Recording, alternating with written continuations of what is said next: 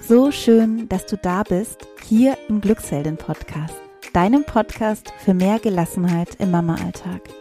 Wir sind Kathi und Olivia, beide von den Krankenkassen zertifizierte Stressbewältigungstrainerinnen und unser Ziel ist es, dir zu helfen, gelassener zu werden. Einfach die Mama, die du sein willst. Viele Mamas haben gerade ein ganz enges Nervenkostüm und eine sehr kurze Zündschnur. Wenn du auch gerade das Gefühl hast, niemandem gerecht werden zu können, wenn du wirklich überhaupt nicht in deiner Kraft bist und mehr Gelassenheit möchtest, dann melde dich jetzt noch zu unserem 5-Tageskurs an, der seit Montag, ähm, dem 26.04. läuft. Du kannst jederzeit noch einsteigen und von unseren Inhalten profitieren. Alle Infos findest du in den Show Notes oder auf www.glücksheldin.de. Was stimmt nicht mit meinem Kind? Das ist das Thema dieser heutigen Podcast-Episode.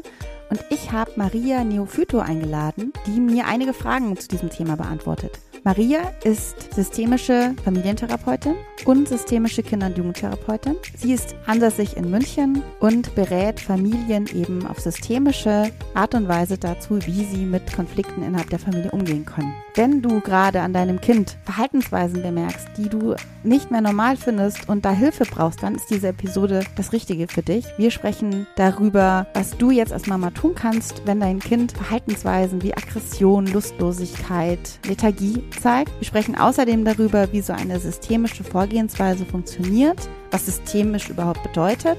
Außerdem sprechen wir darüber, warum immer mehr Mütter tief erschöpft sind und was das auch mit Verhaltensweisen unserer Kinder zu tun hat. Und Maria gibt uns am Ende auch noch ganz konkrete Tipps an die Hand, wie wir als Mütter mehr in unsere Kraft kommen können. Ich weiß noch genau, das war jetzt vor ein paar Wochen war ich bei meiner Tagesmutter und dann meinte die, schau mal, das ist ein total interessanter Artikel in der Zeit. Ein Interview zum Titel, was, wenn man bestimmte Charaktereigenschaften seines Kindes nicht mag. Erzähl mal, wie bist du dazu gekommen, Maria, so ein Interview in der, in der Zeit zu geben? Ähm, wer bist du und ja, wie kam das alles, dass du jetzt Familientherapeutin, systemische Familientherapeutin bist? Okay, da muss ich ein bisschen ausholen, also äh, eins nach dem anderen vielleicht. Genau. Ähm, also zu diesem Interview kam es, weil mich jemand empfohlen hat, und zwar eine Frau, die damals bei uns, äh, ich bin ja auch Lehrdozentin in, in der Ausbildung für systemische Beratung und Therapie hier in München. Und ähm, da gab es eine Teilnehmerin, die bei uns die Ausbildung gemacht hat. Und die ist aus dem journalistischen Bereich und hat mich, glaube ich, empfohlen dann auch an die Zeit. Genau. Sie selber arbeitet für eine andere Zeitung und ähm, über diesen Kontakt kam dann die Anfrage von der Zeit, äh, die mich dann gefragt haben, ob ich nicht Lust hätte, bei dieser Kolumne Hilfe mitzumachen, wo sie halt immer unterschiedliche Experten anfragen zu unterschiedlichen Themen. Genau. So kam es dazu. Und dann noch ein bisschen so zurück. Wie kommt es dazu, dass ich da Familientherapeutin bin?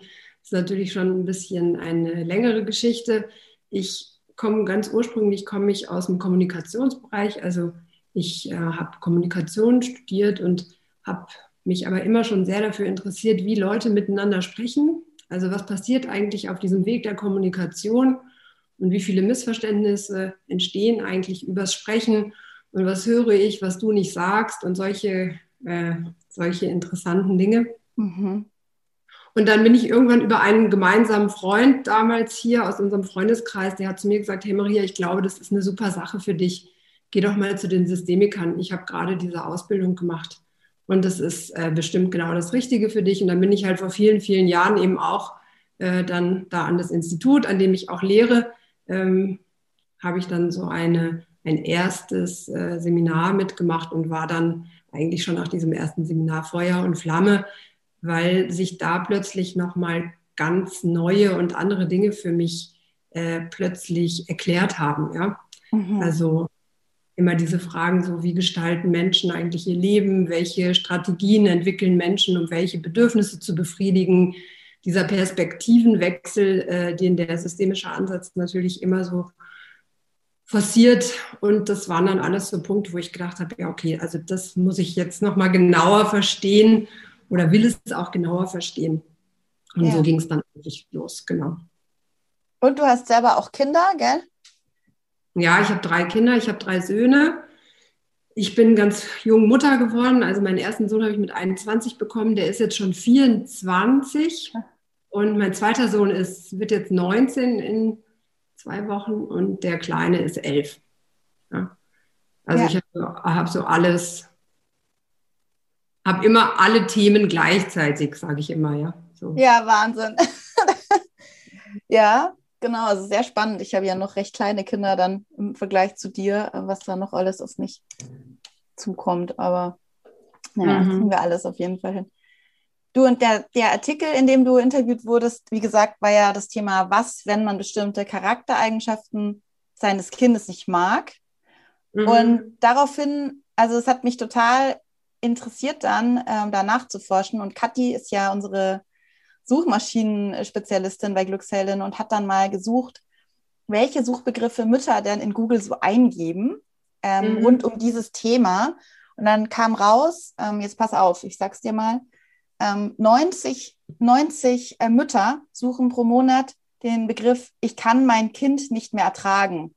Mhm. Oder den Satz. 90 suchen, ich will mein Kind nicht mehr anschreien. 140 suchen pro Monat, Kind nervt.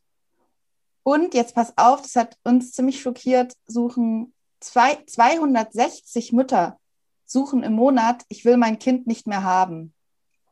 Mhm. Was sagst du dazu? Ich glaube, da zeigt sich einfach eine absolute Hilflosigkeit und auch eine unglaubliche Erschöpfung gerade, ja.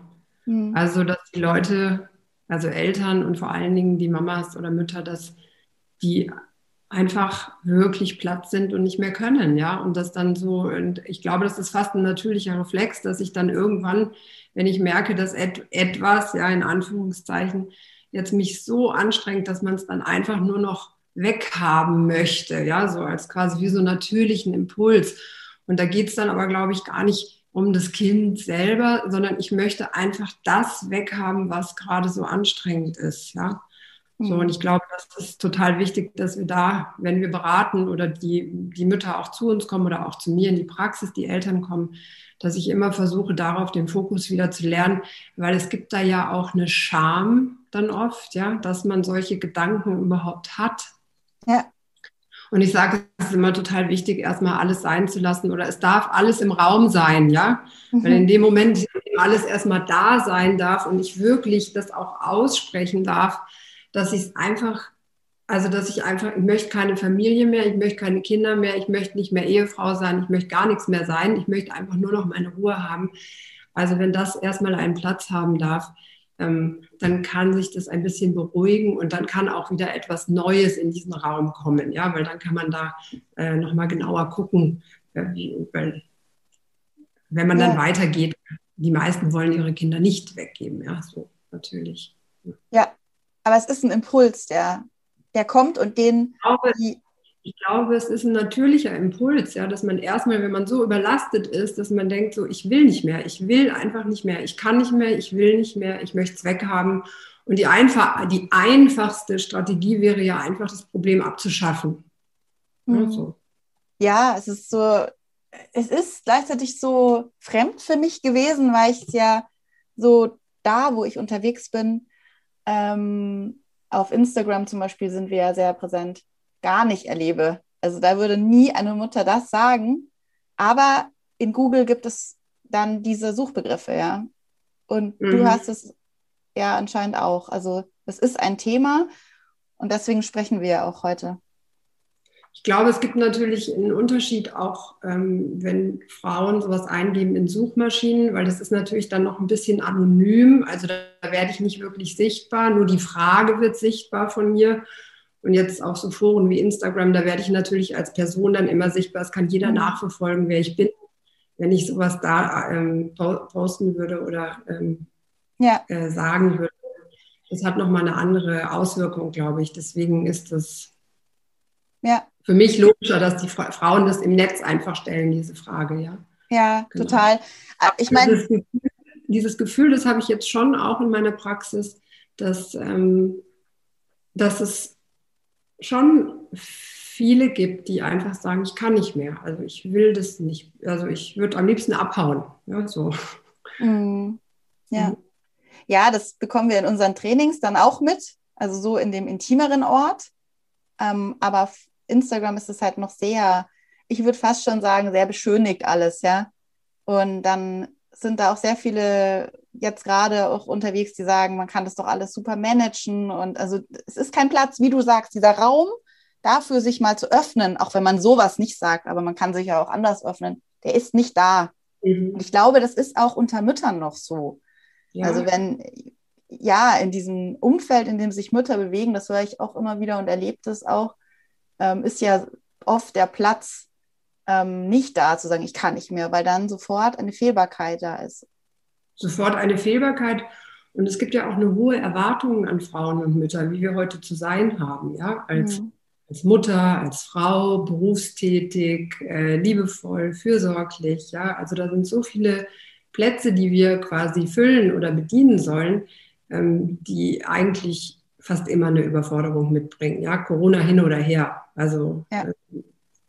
Ich denke, das kennt jeder von uns, äh, der Kinder hat und berufstätig ist.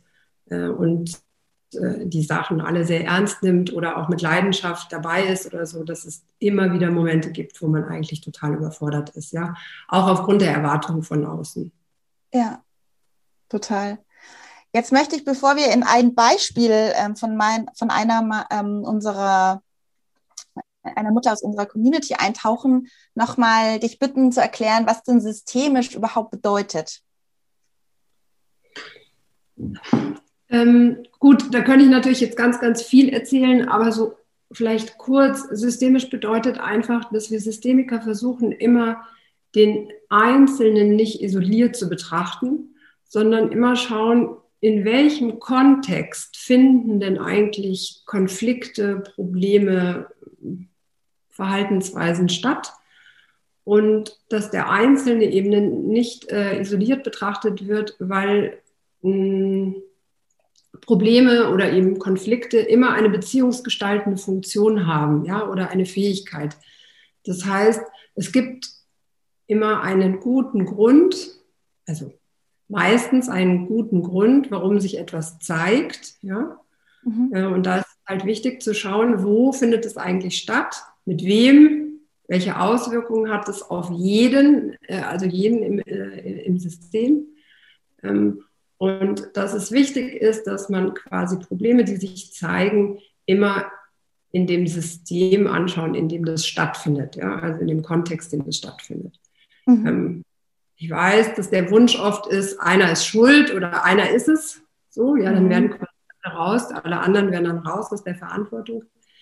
Aber wir Systemiker sagen halt, dass oft auch ähm, Probleme die Lösung in sich tragen und dass quasi es interessant ist, einfach zu gucken, was wird denn über das Problem, das sich da zeigt oder was eine Familie oder jemand Einzelnes als Problem benennt, was wird denn da eigentlich sichtbar ähm, und welche Information, welche Bedürfnisinformation steckt denn eigentlich in diesem Verhalten oder in diesem Problem?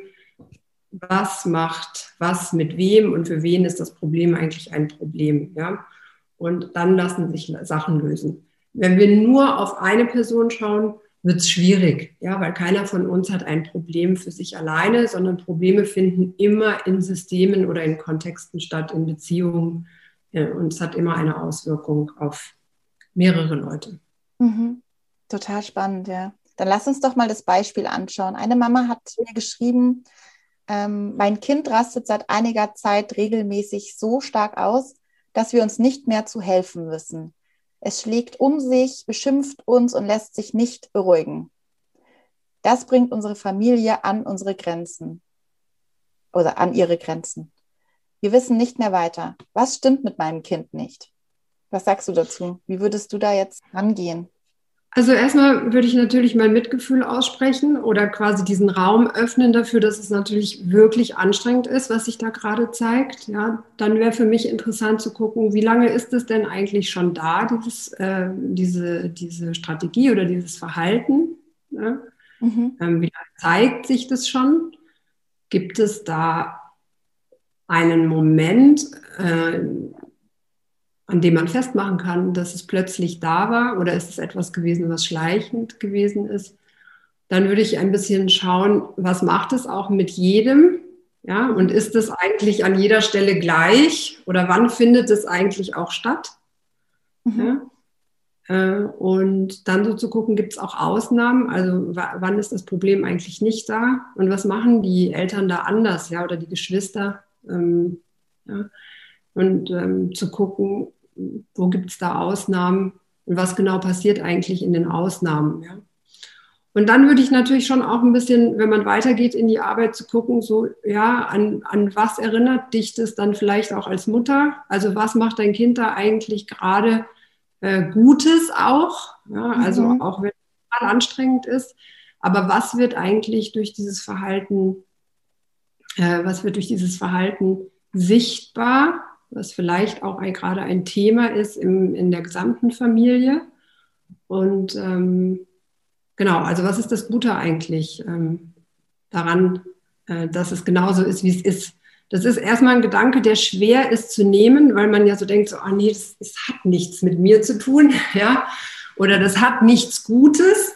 Aber um dem so ein bisschen auf die Spur zu kommen und so zu gucken, was braucht es denn da vielleicht auch anderes als das, was wir bisher machen, müssen wir so ein bisschen auf den Gewinn schauen, also auf das, was halt ähm, wir sagen immer ganz oft, dieses, was ist das Gute im Schlechten? Weil nur wenn wir das erkennen, ja, mhm. können wir mhm. schauen, was ist da auch für ein Bedürfnis hinter und welche Strategie hat dieses Kind vielleicht für sich entwickelt, um welches Bedürfnis zu befriedigen. Mhm. Und dann können wir schauen, wie können wir eine andere Strategie eventuell gemeinsam mit den Eltern entwickeln, damit sich da ein Muster vielleicht auflöst oder wir das Muster unterbrechen können.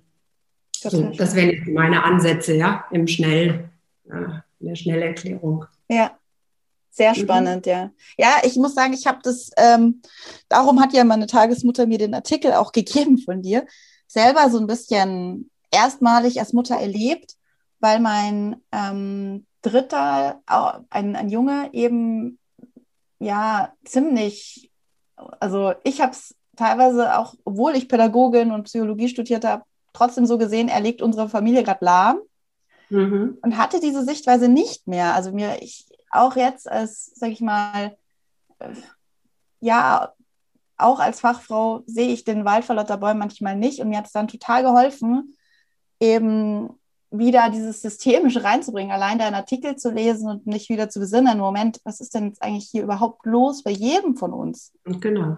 Und warum ähm, reagiert er vielleicht und wann reagiert er so und ähm, und dann aber auch, ich meine, das habe ich ehrlich gesagt immer gesehen, ich bin eine gnadenlose Optimistin, dass er sich durchsetzen kann, dass er willensstark ist. Ich finde das wahnsinnig positiv bei Kindern. Mhm. Und das, ähm, das habe ich immer gesehen. Aber das, was hat jeder für un, von uns von, für einen Anteil auch daran? Ganz genau. Ähm, also das fand ich total spannend. Dann haben wir uns auch äh, coachen lassen von unserer Tagesmutter. Ah. Ähm, die ist ja auch, also einfach in ihrer Art eine wahnsinnig tolle, äh, einfühlsame Person, die nicht wertet. Also das findet man, glaube ich, auch nicht oft. Und das hat uns wahnsinnig viel gebracht und es ist wirklich viel besser geworden. Und ja. wir können auch diese, diese, diese Durchsetzungsanfälle, sage ich mal, gar nicht bewerten gemeint, aber das können wir viel besser jetzt nehmen. Ja. Und uns viel besser abgrenzen auch davon. Mhm. Ja. Genau. Man kann es besser einordnen und das, was du gesagt hast jetzt gerade, ähm, finde ich eigentlich auch nochmal ganz wichtig zu sehen. Manchmal braucht es auch jemanden von außen, der einem ein bisschen ja. hilft, dabei nochmal anders drauf schauen zu können. Ja? Also so das gar nicht so zu sehen als etwas Defizitäres, wir kommen nicht klar. Sondern quasi wirklich zu gucken, hey, da, das kann manchmal wirklich unterstützend sein, wenn jemand außen mithilft, draufzuschauen und zu guckt, hey, was, was passiert da eigentlich gerade? Welchen Anteil hat eigentlich jeder von uns? Was ist auch wirklich eine Qualität in dem, was sich da zeigt? Und worauf macht es uns auch aufmerksam? Ja, also was machen wir eigentlich auch, dass wir das unterstützen? Ja, so ein bisschen. Und ich denke, und da kann ich auch für mich sprechen, ähm, wenn man selber drinsteckt, ist man blind. Ich auch. Mhm. Ja? Also es ist jetzt nicht so, dass ich hier nur liebevoll äh, einfühlsam, immer nur mit meinen Kindern irgendwie. ich bin auch erschöpft, ja, und ich bin auch platt und angestrengt manchmal von dieser Situation, ja. Ja. Ähm, und dass das aber einfach hilft, wenn jemand von außen drauf schaut und dass man so merkt, so hey, da hat sich was eingeschlichen. Äh, und lass uns nochmal anders draufschauen. Und das ist eigentlich das, was das systemische Arbeiten auch so wertvoll macht, weil es hilft den Leuten einfach anders drauf zu schauen auf das, was gerade sich zeigt, ohne es zu bewerten, ja, im Vorfeld.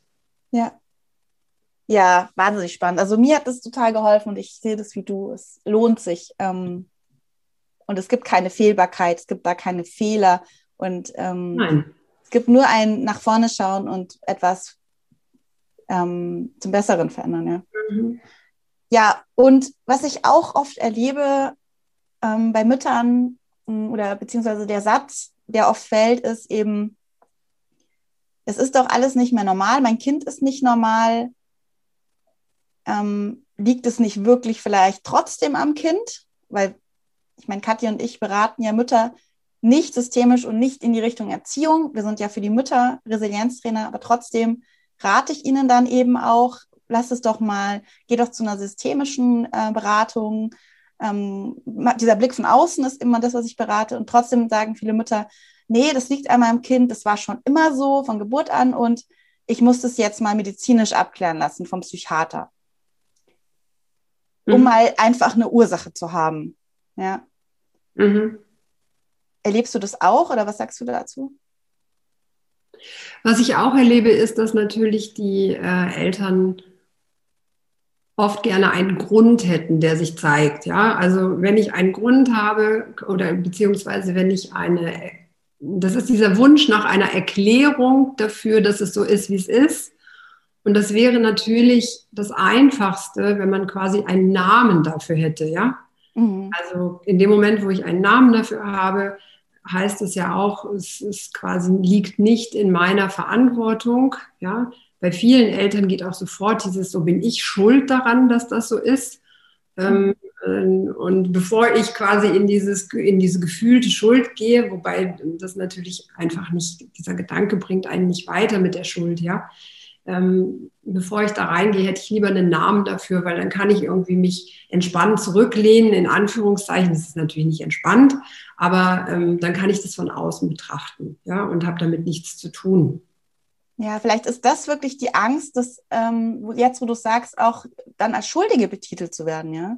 Ich, also meine Erfahrung ist, dass die, dass die Klienten, die zu mir kommen, die gerne einen Namen für das hätten, was sich da zeigt, dass die ganz oft Angst haben davor, dass sie verantwortlich sind für das, was sich da zeigt. Ja, und da gehe ich eher erstmal hin, bevor, also natürlich kann man Dinge abklären lassen. Ja, und wenn jemand sagt, ich brauche das für mich oder die Auffälligkeiten sind so enorm, ja, das ist ja auch immer, muss man sich genauer anschauen, dann sage ich, rate ich den Leuten auch, dann können sie das ja machen. Ja, so, das ist ja. Mhm und trotzdem würde ich jetzt in meiner Arbeit erstmal hingehen, gucken und so. Und was löst es denn eigentlich aus? Also was wäre denn auch gut daran jetzt für die Mutter oder den Vater, wenn wir einen Namen dafür hätten?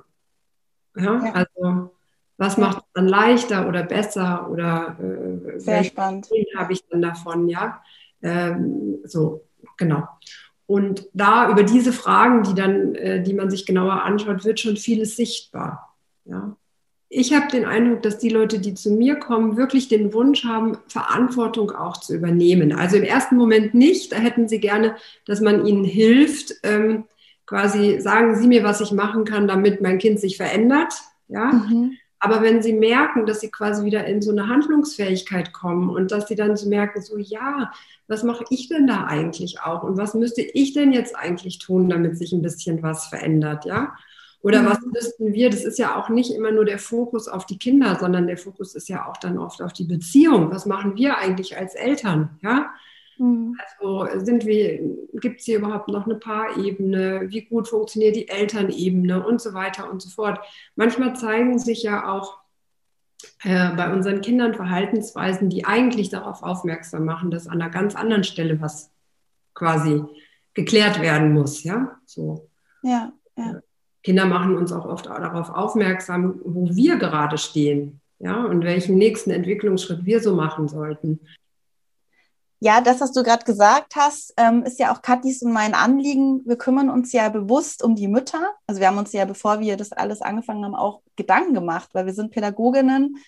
Äh, wir haben uns lange überlegt, wollen wir in diese Erziehungsebene gehen, ähm, haben uns aber dann dagegen entschieden, weil wir davon überzeugt sind, dass eine ausgeglichene, gesunde Mutter die Basis ist für, mhm. also wir ich will jetzt den Vater gar nicht außen vor lassen, aber bei uns geht es eben jetzt gerade im Fokus um die Mutter. Ähm, und die Mutter, eine resiliente, gesunde, ausgeglichene Mutter eben die Basis für gesunde Kinder ist. Ja? Und wir kriegen jetzt ähm, eben mit, dass immer mehr Mütter sehr stark belastet sind, kurz vorm Burnout stehen und aber und gleichzeitig auch die Anzahl der Kinder zunimmt, die auch belastet sind. Ähm, wie siehst du den Zusammenhang da? Also was ich erlebe ist, also ich will die Väter auch nicht rauslassen. Ne? Das finde ich irgendwie ganz gut, dass du das nochmal sagst. Aber wie gesagt, wir sprechen ja jetzt hier primär über die Mamas. Und ich glaube auch fest daran, dass auch nach wie vor die Mamas oft so die Basis sind, ja, oder die Zentrale. Ähm, mhm. Mein, was ich gerade erlebe, ist, dass die Mütter sind einfach platt. Also sind einfach erschöpft. Also sie können nicht mehr. Also dieses all das, was man quasi an so Auffälligkeiten ja auch an den Kindern gerade entdeckt, dieses unkonzentriert sein, dieses, äh, du hast es vorhin gesagt, dieses lethargisch sein, dieses äh, auch so ein bisschen Kompensationsessen, äh, die Erwachsenen trinken halt dann mehr vielleicht, ja, oder mhm. rauschen sich äh, anders, äh, anders als Kinder. Ähm, das lässt sich ja eigentlich eins zu eins übertragen auf das, was gerade ähm, an Auffälligkeiten bei den Kindern sichtbar wird.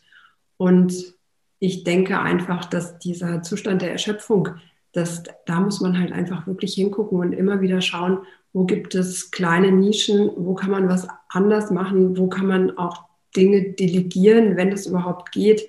Wo muss man auch aufhören, quasi, also wie kann ich ausbrechen oder versuchen, an manchen Stellen aus diesen von morgens halb sieben, wenn das reicht, ja, also morgens halb sieben bis abends um zehn aus dieser Taktung rauszukommen, ja, weil im Moment findet ja auch alles bei vielen zu Hause statt. Also die Kinder, Homeschooling, man selber muss arbeiten, dann zwischen Arbeiten und noch ein Brot schmieren, hängt man noch eine Wäsche auf, ja, dann fängt man noch an zu kehren, wischt morgens um sechs noch schnell das Bad. Ich weiß nicht, also da gibt es ja, äh, das ist eine Taktung, die ist unglaublich, ja, da kann man nur müde sein am Schluss. Hm. Und ähm, eher so zu gucken, auf welche Sachen kann man, muss man auch dann weglassen, ja, zum Beispiel. Aber es ist schwer, es ist auf jeden Fall schwer. Aber ich denke, ja. was ich versuche, ich kann ja das nicht weniger machen, auch in meiner Arbeit mit den Müttern. Mhm. Ähm, worauf ich aber schaue, ist halt, dass ich gucke, ähm, dass ich wirklich schaue, dass dieses Bewusstsein wieder dafür kommt, wie viel es eigentlich ist, ja. Und dann so zu gucken, kann man wirklich ganz strukturiert gucken, an welchen Stellen muss man was weniger machen, kann man was abgeben, wie funktioniert auch das gesamte System. Also dann spielen die Väter natürlich doch auch wieder eine totale Rolle, ja. Ja, ja. Wenn welche da sind, ja. Wir haben auch immer mehr Mamas, die eben alleinerziehend sind und viele, die sich jetzt getrennt haben in der Krise. Ja, ich bin ja auch alleinerziehend, also ich wohne auch alleine mit meinen Kindern und so. Und mhm. ähm,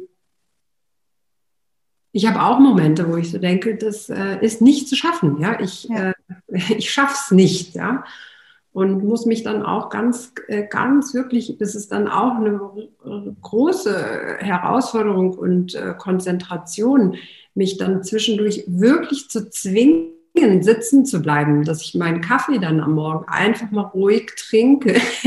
mhm. Und nicht dann schon aufstehe und noch fünf andere Sachen parallel mache, weil ich so denke, gleich geht's los und davor muss ich aber jetzt alles erledigt haben und so weiter und so fort. Ja. ja. Ähm, aber dieses Bewusstsein und ich glaube, was total wichtig ist und das ist das, was ich ganz viel in der Praxis dann auch mache, ist halt zu schauen, dass es mir bewusst ist, was da gerade passiert und dass wir merken, dass wir in diesen Overload kommen. Ja, und dass wir nicht erst agieren, wenn es dann zu spät ist, sondern versuchen wirklich äh, ganz kleine Schritte zu gucken und was brauche ich denn jetzt, und was brauche ich heute und was brauche ich morgen. Ja, also dass wir langfristige Ziele erstmal ein bisschen parken, aber wirklich zu gucken von, von Stunde zu Stunde, was ist jetzt wichtig, was geht auch, ja, was kann ich auch wirklich sein lassen, ja, was muss jetzt nicht sein. Also ganz strategisch zu schauen, ja, was sind so ja. Ja, super Tipps schon mal. Gerade dieses, ich meine, ich, man kann es nicht oft genug hören und sagen, diesen Fokus, ja. Ich trinke jetzt meinen Kaffee und mache sonst nichts. Danach, ja, die nächste ja, Sache. Ich trinke jetzt nur meinen Kaffee. Und das ist schon für viele Frauen nicht zu schaffen, ja, weil so einen Kaffee zu trinken, ich weiß nicht, wie lange braucht man dafür, vielleicht so fünf bis zehn Minuten. Also wenn man es gemütlich macht, zehn Minuten, ja. Aber diese zehn Minuten, sich wirklich aufmerksam darauf zu konzentrieren, dass man einfach nur da sitzt, ja, und nur sitzen, ja, wird schon, ist schon schwierig für viele. Ja. ja, ja, auf jeden Fall. Aber so wichtig dann, um eben auch am Abend abschalten zu können. Und dann nicht weil auszubrechen wieder aus diesem Multitasking, finde ich, ist ähm, wahnsinnig schwierig, wenn man diese Taktung den ganzen Tag hat. Ja. Auf Darum so wichtig, ja. Und durch dieses Ganze, äh, dass alles zu Hause gerade stattfindet, gibt es ja auch nie so einen gefühlten Punkt. Also es ist nie Feierabend. Ja? Ich habe ja viele Frauen, die berufstätig sind, die machen dann nachmittags die Kinder und dann fangen die abends um acht oder um sieben oder um neun nochmal an zu arbeiten, ja, zwei Stunden weil sie es tagsüber nicht geschafft haben. Ja. Also ja. neulich hat mich meine Schwester angerufen und hat gesagt, sie hätte richtig schlechte Laune gehabt. Und jetzt wäre ihr klar, warum. Sie hat festgestellt, sie war eine Woche lang nicht mehr draußen. Ach. Ja. ja. Also sie hat Zwillinge, äh, voll berufstätig. Ja, und sie hat gesagt, ich war eine Woche nicht mehr an der frischen Luft. Ich habe es nicht geschafft. Wahnsinn, ja. ja. Also. Ja, ja, und sich das bewusst zu machen, ist so wichtig. Und du hattest mir im Vorfeld auch noch was ähm, erzählt von Kraftbildern. Ähm, also das Thema ist ja immer noch Overload, Lo Overload, Lockdown. Die Mütter sind mhm. am Limit. Ähm, welche Kraftbilder meinst du da? Hast du da Tipps? Also ich habe vor anderthalb Jahren habe ich äh, nochmal, weil mich das unheimlich interessiert, das ist auch so ich würde sagen, so im Moment auch so ein bisschen meine Leidenschaft, ähm, habe ich nochmal eine Ausbildung gemacht äh, zur angewandten Hypnose, also hypnotherapeutisches Arbeiten. Und es ist ja auch so, wenn man es genau nimmt, sehr systemisch. Und, ähm, und da habe ich so festgestellt, dass das etwas ist, was gerade vielen unheimlich hilft, weil man kann ja von außen, also im Außen gerade nicht viel tun, weil da sind wir sehr ähm, reglementiert, es gibt Vorgaben, es ist nichts, wo man hingehen, also man hat wenig Orte im Außen, wo man hingehen kann. Und ähm, was ich festgestellt habe für mich selber und aber auch für meine Klienten und Klientinnen vor allen Dingen, ist, dass diese Visualisierung oder diese angeleiteten Trancen auch uns und dann quasi in so Kraftbilder zu gehen, also so zu gucken, wo gibt es denn eigentlich einen sicheren Ort in mir selber oder wo gibt es denn auch Kraftquellen, äh, die in mir sind, ja, also und dass wir da ein bisschen das Unbewusste, also diese unbewussten Bilder, die jeder von uns ja hat, wenn man, äh, wenn man sich darauf einlässt, ja, also auch unser Inneres weiß die Lösung dass wir ähm, da mit den Klienten gut hingehen können und dass das oft eine große Entspannung bringt. Und dafür braucht es eigentlich gar nicht viel Zeit, weil das hattest du mir ja auch gesagt, die meisten Frauen bei euch, und ich kenne das auch, äh, ist, die haben ja gar keine Zeit, irgendwo eine Stunde, zwei Stunden sich mhm. rauszunehmen im Moment aus dem ganzen Alltag. Ja. Und diese Form der Visualisierung oder dieses, äh, so in diese Kraftbilder zu gehen oder auch so mal zu gucken, wo ist denn eigentlich mein guter Ort? Oder ähm, äh, ja, da gibt es tausend Techniken oder Möglichkeiten, dass das manchmal hilft, äh, so kurz in, in eine Entspannung zu gehen, ja, oder sich rauszunehmen, eben rauszunehmen aus dem, wo ich gerade bin. Ja. Aber da macht ihr ja schon ganz viel auch mit euren, mit euren äh, Trancen, ja. Das ist ja, im Prinzip ist es ja genau das, äh, wovon ich spreche. Ja, mir hat gestern erst wieder eine Mama geschrieben, dass sie den, unsere Kraftort-Meditation gerade täglich hört und dass ihr so ja, viel das ist genau das. Gibt. Ja, das war bei mir eben auch so ein Punkt. Diese Meditation habe ich schon wegen, während meiner dritten Geburt, hat die mir schon so viel geholfen. Also dieses in mir diesen Kraftort finden, das ist Wahnsinn. Also ich wurde da auch hypnotisiert von meiner ähm, Hebamme damals und habe meinen Kraftort entdeckt und ich kann das nur empfehlen. Das ist so toll, seinen das eigenen Kraftort zu haben.